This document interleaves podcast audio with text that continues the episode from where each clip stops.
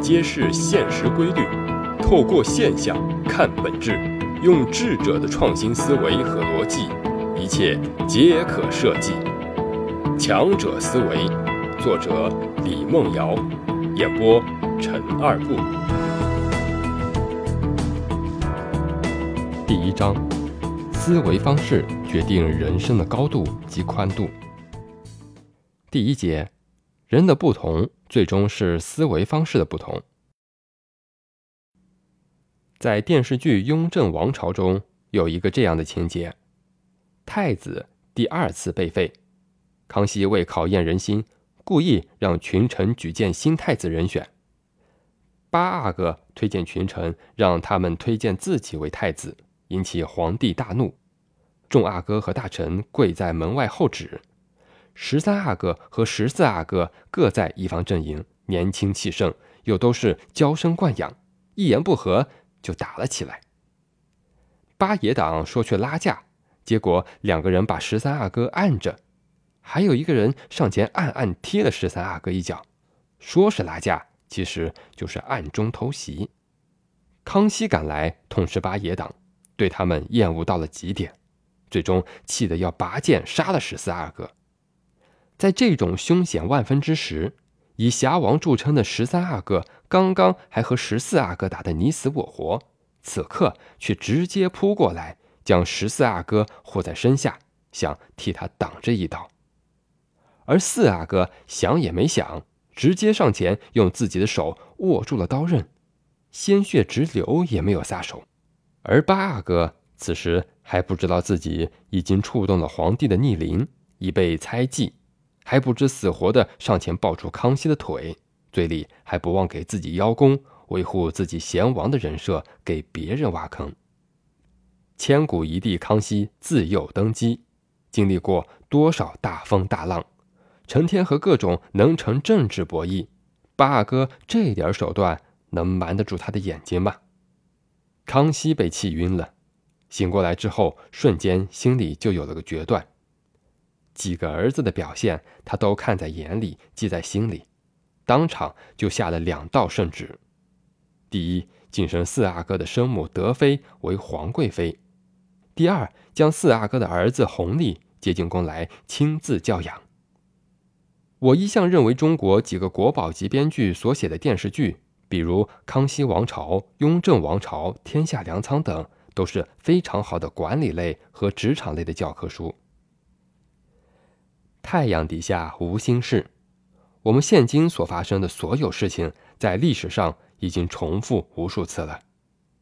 关于钱权名利、爱恨情仇以及人心人性，这些剧本写得清清楚楚、明明白白。前朝夺嫡，后宫争宠，所有的权谋和心计，大多可以套在我们的生活和职场中。九龙夺嫡事件。我们可以将其看成一个很典型的职场上位记。康熙就是最大的 boss，几位阿哥的表现就是典型的强者思维和平庸思维的区别。虽然雍正，也就是四阿哥，在大多的影视剧中形象不太好，但这部剧却很客观地写出了他的性格和功绩。从他做皇子到成为皇帝的一系列动作来看。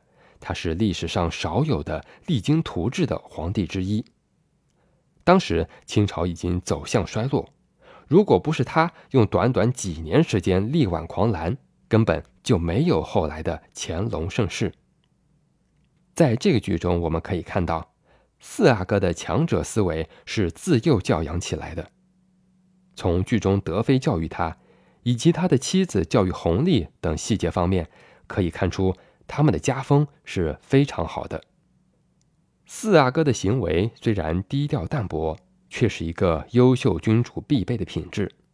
相反，八爷党所做的一切看似繁华，其实早被康熙看在眼里，显得落魄不堪。在为人处事上，雍正专业能力强，守规则，善用人才，而且品格坚定，重情重义。虽然性格多有刻薄。不被康熙所喜，但是整个思维是正面积极的。在剧中，八爷党结党营私，为了达到目的不择手段，丝毫不掩盖对皇权的渴望，显得浮躁且愚蠢，这就注定了他继承不了大统。饶是侥幸继承了大统，也会作茧自缚，被权臣和私心所迷惑，无法有大作为。当然，这只是编剧根据历史编出来的故事。在编剧学中，角色的安排叫人设。在雍正王朝的人设上，我们一开始就可以看出什么是正面，什么是负面，谁是最后的赢家，谁是真正的强者。这场博弈其实是一个很有趣的设定。从一开始，四爷依附在太子门下于中，性格刻薄，不受喜爱。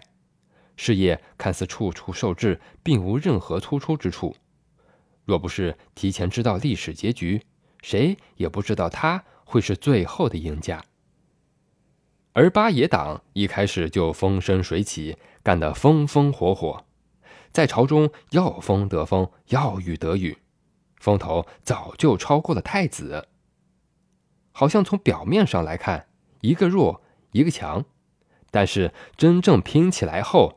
弱者变成了强者，强者其实外强中干，不堪一击。做大事的人往往只要看最后结果。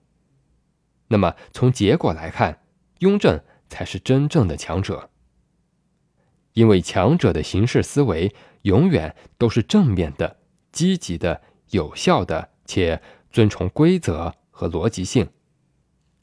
我们所说的强者思维，是实际也是指智者思维，并不是单纯的狼性思维，是用一种更合理、更有效、积极正面的方法，让自己变得越来越好，最终走向成功，且丝毫不会挤压和牺牲别人的利益来成全自己，相反，可以照顾和施惠他人。